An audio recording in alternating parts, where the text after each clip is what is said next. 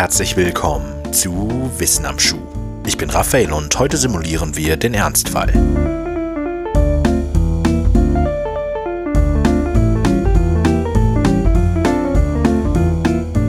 In Militärkreisen gibt es die Weisheit, kein Operationsplan übersteht den ersten Kontakt. Für unsere Zwecke nutzen wir am besten die folgende Variante. Ein Klassenzimmer kann ich nicht auf das echte Leben vorbereiten. Für fast alle Situationen gibt es vergleichbare Redensarten und Zitate. Die Grundaussage ist letztlich immer die gleiche. Theorie hilft in der Praxis nur bedingt. Wir alle kennen wahrscheinlich Situationen, in denen die eine oder andere Variation dieser Weisheit zutrifft. Oft wird uns die Wahrheit dieser Aussage allerdings erst dann klar, wenn wir sie erleben. Meist ist die Situation aber eher harmlos. In der Theorie zum Beispiel weiß ich, wie man einen guten Papierflieger baut, was nicht heißt, dass ich ihn noch gefaltet bekomme. Jetzt gibt es aber Berufe und Situationen, in denen die Kollision zwischen Theorie und Realität ernste Gefahren mit sich bringt, für sich selber oder für andere, körperlich oder geistig. Um den Sprung von der Theorie zur Realität zu vereinfachen, gibt es deshalb fast überall praktische Übungen. Simulation der Realität in kontrollierter Umgebung, Vorbereitung auf den Ernstfall. Das ist in unterschiedlichen Bereichen unterschiedlich schwierig.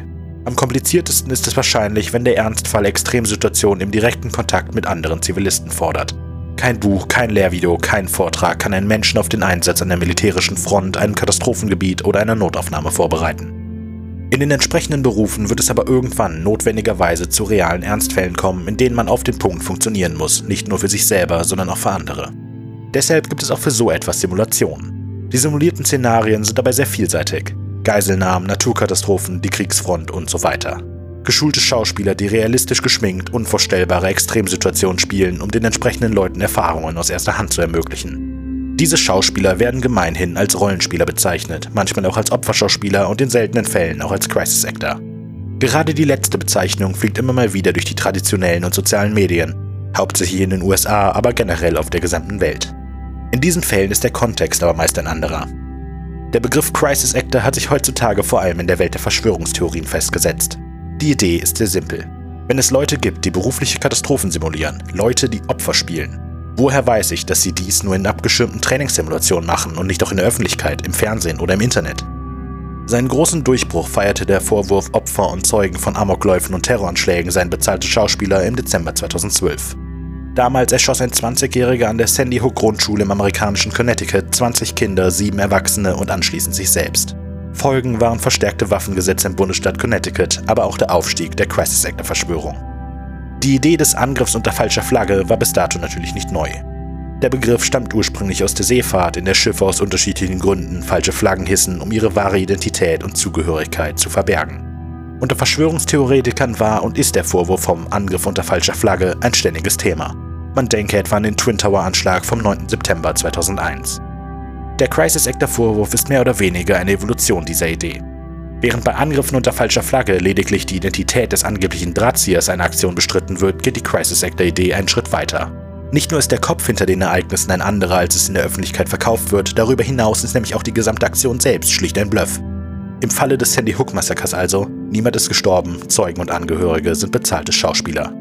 Seitdem ist der Crisis Actor Vorwurf aus der Welt der Verschwörungstheorien nicht mehr wegzudenken. Beweise für diese Behauptungen sind hauptsächlich ähnlich aussehende Personen an den Schauplätzen unterschiedlicher solcher Katastrophen. Generell gilt, je lauter die Opfer der Anschläge, desto lauter auch die Crisis Actor-Rufe. Gerade im Bugwasser des Parkland-Amoklaufs Anfang des letzten Jahres, als dessen Konsequenz etliche Schüler groß angelegte Protestmärsche organisierten, erreichte die Verschwörungstheorie ein neues Hoch. In den USA dreht sich die Crisis Actor-Verschwörung meist um die Einführung schärferer Waffengesetze. Letztlich könnte es aber auch um alles Mögliche gehen. Für viele ist die Crisis Actor-Verschwörungstheorie der absolute Höhepunkt der Geschmacklosigkeit. Leute verlieren ihre Kinder in Anschlägen oder Amoklaufen, werden interviewt und bekommen dann Briefe mit Beleidigungen, Drohungen und Fragen, wie viel ihre gefälschten Tränen gekostet hätten. Das Problem bei alledem, die Crisis Act der Verschwörungstheorie ist nicht einfach nur aus einer fixen Idee entstanden. Denn Crisis Act im Sinn der Verschwörungstheorie, also Leute, die behaupten, an Tatorten von Verbrechen gewesen zu sein, die nie stattgefunden haben, nur um größere politische Ziele zu verfolgen, gab und gibt es wirklich. Eines der bekanntesten Beispiele hierfür ist die sogenannte Brutkastenlüge, die 1990 maßgeblich dazu beigetragen hatte, dass der US-Kongress entschied, in den Zweiten Golfkrieg einzutreten. Damals sagte die angebliche Hilfskrankenschwester Najira vor dem US-Kongress aus, dass irakische Soldaten ein Krankenhaus in der Hauptstadt Kuwaits gestürmt hätten. Die Soldaten hätten Frühgeboren aus den Brutkästen gerissen, auf den Boden geworfen und dort sterben lassen. 1991 entschied der US-Senat auch aufgrund dieser Aussage einen Eintritt in den Golfkrieg. Etwa ein Jahr später deckte der amerikanische Journalist John MacArthur einen gewaltigen Skandal auf. Najira war die Tochter des damaligen kuwaitischen Botschafters in den USA und hatte nie im besagten Krankenhaus gearbeitet.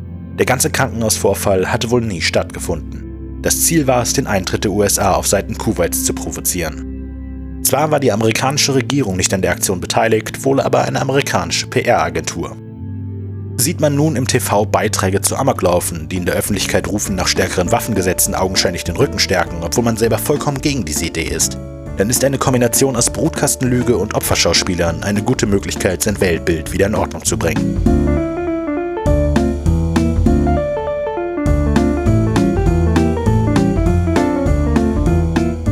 Wissen am Schuh ist ein wöchentlicher Podcast von Wenig Originell. Skript und Produktion von Raphael Markreiter, Musik von Simon Markreiter. Weiterführende Links und Quellen für diese Episode finden sich in der Beschreibung sowie im zugehörigen Artikel auf wenig-originell.de. Ihr findet Wissen am Schuh auf YouTube, Soundcloud, unserer Homepage und überall, wo es Podcasts gibt. Ihr habt konstruktives Feedback, Anregungen und Vorschläge oder wollt einfach mal Hallo sagen? Dann sendet uns eine E-Mail an wissenamschuh.wenig-originell.de.